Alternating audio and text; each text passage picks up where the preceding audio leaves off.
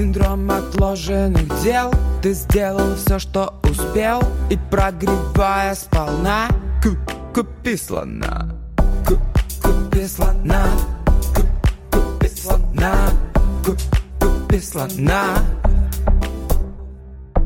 Сиськи в тесте, мать на месте. Всем привет! Это Кристина Софи, меня называют легендой продающего прогрева, а я и не против. В этом подкасте я буду рассказывать вам, как вести блог, как зарабатывать деньги, быть настоящим, ну а самое главное, быть на одной волне со своими подписчиками. В каждом выпуске мы будем разбирать проблемы, с которыми сталкиваются и новички, и специалисты, и эксперты, и даже серьезные продюсеры при ведении блога. А таких знакомых всем тем, как синдром отложенных дел, выгорание, страх проявляться, да уже серьезно серьезных бизнесовых тем, как продавать, как масштабироваться, выстраивать бизнес-процессы, как заниматься командообразованием и всякое такое серьезное. В этом выпуске мы обсудим с вами, что такое прогрев здорового человека. Все говорят «поехали», а я скажу «купи слона».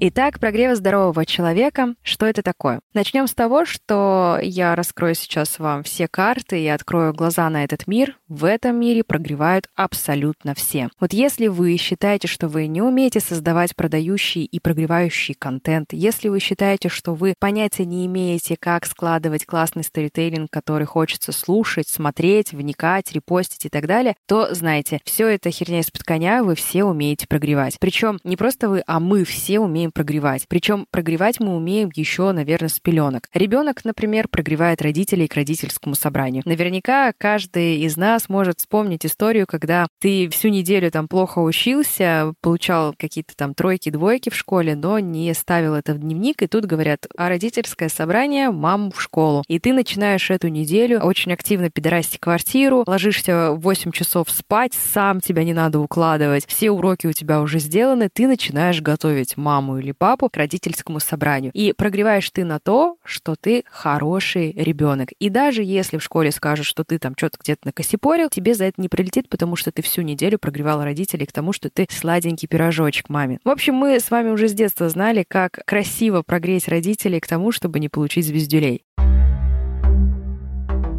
Хорошо, вернемся в наши дни и вспомним, как жена прогревает мужа на поход с подругами в ресторан. Ну, особенно если эта семья такая максимально традиционная, где муж глава семейства, как скажет, так и будет. И вот начинается вы с девчонками там за месяц до даты решили, что вам нужно всем вместе посидеть в ресторане. Ну, естественно, муж просто так не отпустит, потому что что, как только ты выходишь из подъезда, сразу, что сразу ты идешь, э, в общем, внимания к тебе много будет. Поэтому муж сразу так и не отпускает с подругами в ресторан. И ты начинаешь начинаешь за месяц его готовить. Омлет, миньет, все дела. И, в общем, ты идеальная жена. Рассказываешь, какой он у тебя молодец. И вот полку он прибил, и ты ему вот чуть ли не песок целуешь, по которому он ходил, потому что он у тебя такой молодец. И вот когда нужно уже сообщить о том, что все девочки идут в ресторан, всех отпустили, вот в этот момент он понимает, какая же ты была классная жена. Весь этот месяц его не терроризировала, поэтому, ну да, можно отпустить. Короче, пожалуй, каждая девочка хоть раз в жизни, ну, прогревала своего супруга или там парня, парня, мужчину на то, чтобы куда-то сходить или что-то получить. Даже если вы не про поход с подругами в ресторан, ну, например, прогреть своего мужчину на приобретение какой-нибудь там цацки. Тоже нужно погреть, нужно подложить какую-то этот брошюрку с этой машины, например, или сказать, посмотри, какая красивая, красненькая, она бы мне подошла. Ну, что-нибудь в этом духе. Короче, девчонки, мы с вами умеем прогревать своих мужчин на то, чтобы получать то, что мы хотим.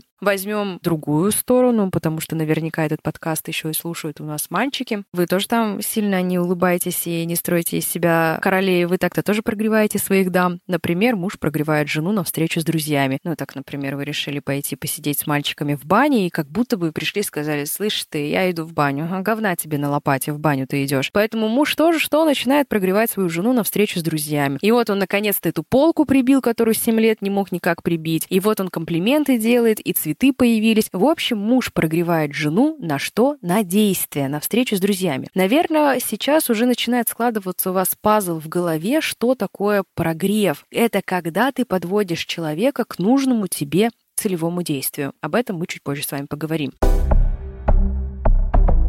В общем, к чему это все эти истории? Ну, например, если хотите, если вдруг вам не хватило примеров, еще такой пример, когда мы прогреваем, когда мы приходим на свидание, на первое свидание, и мы хотим продолжение после этого свидания, например, на поцелуй, или мы хотим на следующее свидание, мы тоже будем что делать? Мы будем прогревать человека на это. В простонародье это называется флиртовать. Если мы переведем эту историю на такую, на бизнесовую тему, то мы прогреваем человека на поцелуй или на следующее свидание. В общем, все это к чему? К тому, что мы все кого-то греем, чтобы получить то, что нам нужно. И это нормально. Дело в том, что говноэксперты за последние пару лет настолько отвратительно относились к созданию своего контента, настолько отвратительно делали сторис, что в итоге у многих людей, особенно у тех, кто только начинает свой путь на фрилансе, им кажется, что прогрев — это зашквар, прогрев — это интриги, манипуляции, какие-то дешевые штуки, а они не такие, они так не хотят. Но, ребят, Прогрев — это не манипуляция, прогрев — это не интрига, прогрев — это вообще другая история. Поэтому если у вас сейчас есть возможность записать то, что я вам скажу, сделайте это обязательно. Прогрев — это беспрерывный процесс захвата и удержания внимания аудитории с целью получения нужного целевого действия. И здесь важно отметить сразу несколько слов в этом определении, которые вам раскроют все секреты, что такое прогрев именно здорового человека. Во-первых, как долго его нужно делать, как часто его нужно делать. Прогрев — это беспрерывный процесс. Соответственно, на постоянной основе необходимо создавать контент. На постоянной основе вам нужно захватывать и удерживать внимание аудитории. Это не означает, что вам нужно теперь умереть с телефоном в руке. Это означает, что вам нужно просто делать это на постоянной основе. Безусловно, вы можете уходить на выходные, вы можете брать отпуск. Но знаете, чем дольше вы пропадаете с радаров видимости у аудитории, тем сложнее позже восстановить контакт с этой самой аудиторией. Потому что прогрев — это процесс захвата и удержания внимания аудитории. Вот почему так много новичков, да и уже и серьезных экспертов путают прогрев с манипуляцией. Потому что манипуляция и интрига, она действительно захватывает и удерживает внимание аудитории. Вот только целевое действие ты там получишь не то, которое тебе нужно. А в определении есть такая еще формулировка с целью получения нужного целевого действия. Соответственно, задача каждого эксперта, специалиста, продюсера сразу определить, а на какое целевое действие вам необходимо делать прогрев. Целевых действий существует огромное огромное множество на абсолютно разных площадках. Если мы возьмем, например, сторис э, в Инстаграм, то там такие будут целевые действия, как одни из. Поставить огонечек, дать реакцию, дать обратную связь, написать какой-то комментарий, сделать репост сторис, поставить лайк, перейти по ссылке, например, в Телеграм или ВК, заполнить анкету предварительной регистрации или анкету знакомства, непосредственно зайти на сайт и даже сделать покупку. То есть, как вы поняли, прогрев — это не просто продажа. Прогрев это постоянная коммуникация с аудиторией и постоянное получение нужного целевого действия. Чем больше целевых действий совершает ваш подписчик, ваша аудитория, ваш потенциальный клиент, тем быстрее и легче будет совершаться продажа. Почему? Потому что человек, который научился с вами коммуницировать, ему будет гораздо легче перейти и передать вам деньги. Соответственно, из всего вышеперечисленного следует, что прогрев — это не дешевые интриги, не манипуляции, не сторис, где нужно найти пять отличий и прочая хуета. Прогрев — это настоящий бизнес-процесс. Давайте мы немного с вами обсудим, а какие целевые действия есть у курильщика. Ну, то есть есть у нас прогрев здорового человека, есть целевые действия здорового человека, о которых я сказала выше, а есть целевые действия курильщика. Как э, выглядят целевые действия курильщика? Они выглядят очень просто. Эксперт придумал, что он хочет делать запуск или он хочет продать, допустим, свою консультацию, и все, что он делает, он создает сторис, где бесконечно говорит о том, что купи у меня консультацию. И вроде бы все неплохо, да, человек придумал консультацию, он может помочь миру. Плохо-то в чем? В чем будет именно целевое действие курильщика? А в том, что его прогрев будет основываться исключительно на том, чтобы захватить внимание через какую-нибудь интригу, через какую-нибудь манипуляцию, через какую-нибудь игру «найди там пятую деталь», «найди собаку», «найди отличие», и потом «купи мне консультацию». Человек, может быть, и поклацает ваши сторис, может быть, и подождет развития вашей интриги, чем закончится там ваша ссора, ваш скандал, или ушел от тебя муж, или там предал поставил тебя продюсер, он-то, может, это и посмотрит из любопытства, ну, потому что человек по своей природе любопытен. Но купит ли он у тебя консультацию? И с высокой вероятностью он у тебя ничего не приобретет. Почему? Потому что он не научился коммуницировать с твоим блогом. Захватить, захватил внимание, но не удержал и не получил нужное целевое действие. То есть, понимаете, когда вы делаете прогрев на основе какой-то дешевой интриги, да или хоть с ним даже дорогой интриги, там не будет никакого конечного целевого действия, кроме как удовлетворить вот это любопытство аудитории. Поэтому вы мучились, делали, создавали контент, придумывали какую-то интригу, придумывали какой-то контент, но по факту продажи не получились.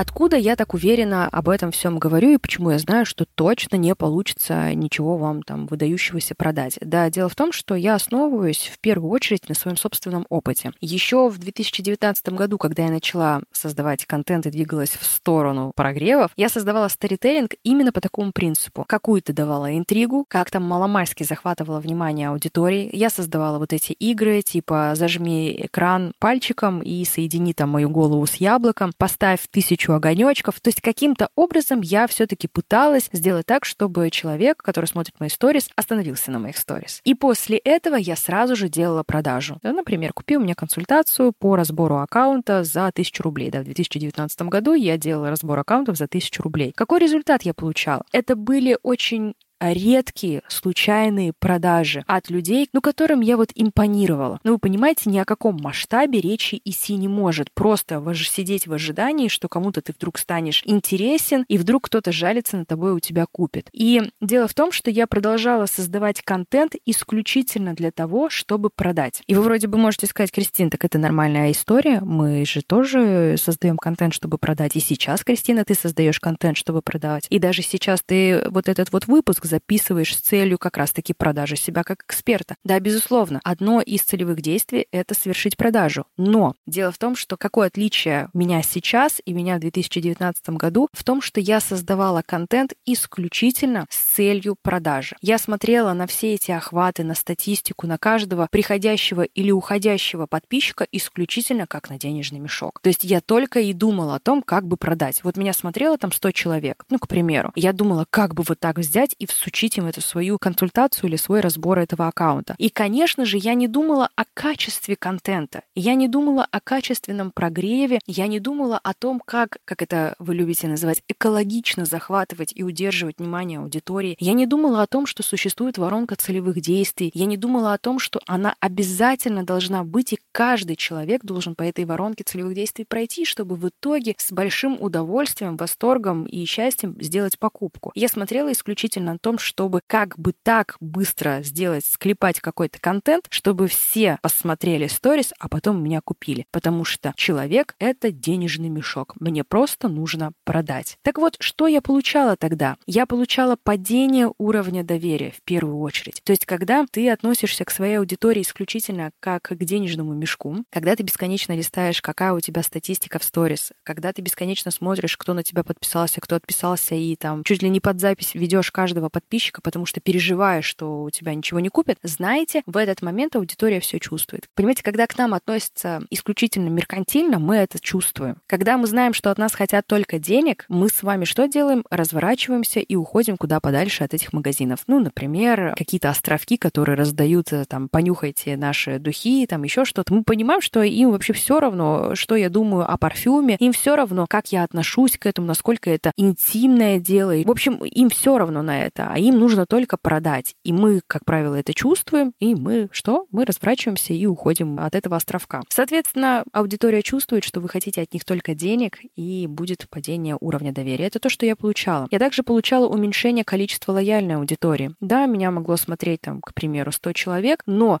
из этих 100 человек только 15 человек были со мной на контакте. К примеру, это 15 человек, которые там могли постоянно ставить какие-то реакции, могли давать обратную связь, лайки ставить, а остальные, они были были, ну, просто в каком-то загашнике, им неинтересно было со мной общаться. Почему? Потому что и мне, по сути, было неинтересно с ними общаться. У меня стояла только цель сделать продажи, потому что что? Мне нужны деньги. Также в разы сократилось количество обратной связи. Ну, соответственно, я хочу от них только денег, люди хотят со мной пообщаться, установить какой-то контакт, у нас контакта этого нет, соответственно, что обратную связь никакую не, не давали мне. Наверняка вы такое испытываете сейчас, когда создаете контент, что-то там тужитесь, пыжитесь, весь день убили на то, чтобы создать сторис, в итоге вам полтора человека ответило на эти сторис. И вы начинаете там сидеть и страдать. Ну вот, я же вот раскрылась перед вами, вам что-то нужно дать обратную связь. А какую обратную связь? Чувствуется же, что ты это сделал просто для того, чтобы люди посмотрели и в итоге купили, а не для того, чтобы установить контакт.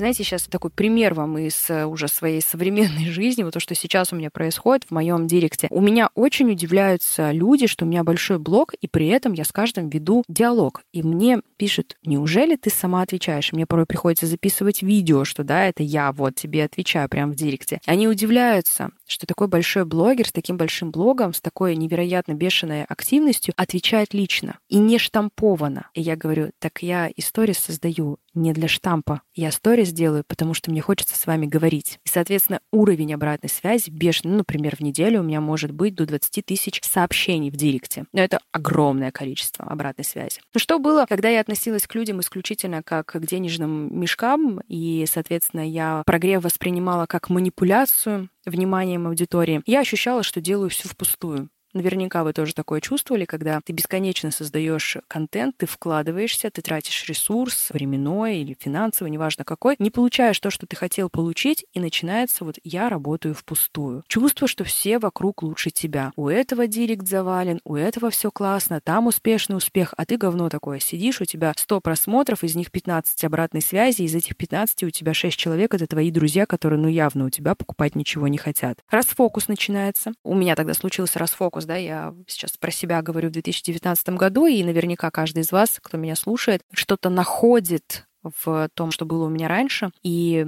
присоединяется к тому, что я говорю. Раз фокус был, то есть я смотрела, так, у этого вебинар вкатывает отлично, о, вот этот вот игру такую сделал, о, вот это пост такой написала, у нее там тысячу лайков. И то есть ты видишь, что у кого-то где-то есть успех, и ты начинаешь этот успех хватать. И вместо того, чтобы работать над укреплением своего личного бренда, вместо того, чтобы работать над своим позиционированием, вместо того, чтобы работать над исследованием целевой аудитории и работать над тем, чтобы правильно выстраивать прогрев, правильно выстраивать воронку целевых действий, ты начинаешь выхватывать что-то якобы классное у других людей, пытаешься это все к себе применить, в итоге все просто рушится. Все это приводит вообще к мизерным продажам или к полному его отсутствию. И если сейчас вы хоть в одном из этих пунктов узнали себя, просто моргните, и я пойму, что мы с вами на одной волне.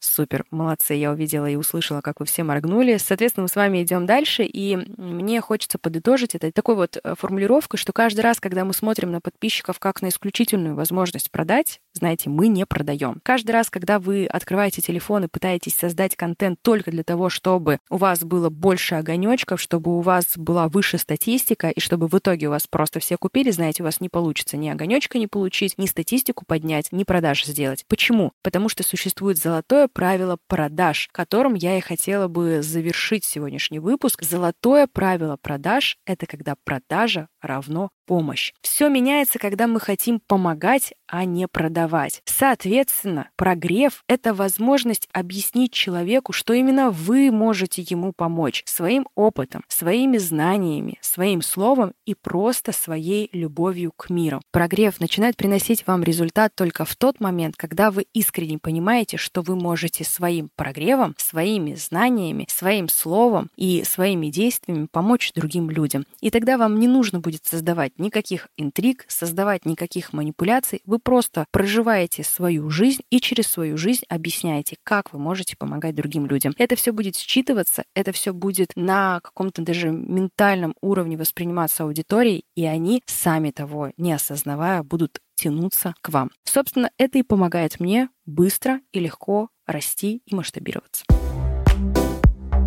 В этом выпуске я рассказала вам, что такое прогрев здорового человека и к чему может привести отсутствие этих прогревов а, здорового человека. А как продавать при помощи прогревов, я вам расскажу в следующем выпуске. Это была Кристина Софи. Подписывайтесь на наш подкаст. Он выходит на всех платформах. Обязательно пишите отзывы, что вам понравилось, что не понравилось, что бы хотелось добавить. Обязательно ставьте звездочки и начинайте уже зарабатывать на своем блоге, делая крутые прогревы. Услышимся. Всем пока.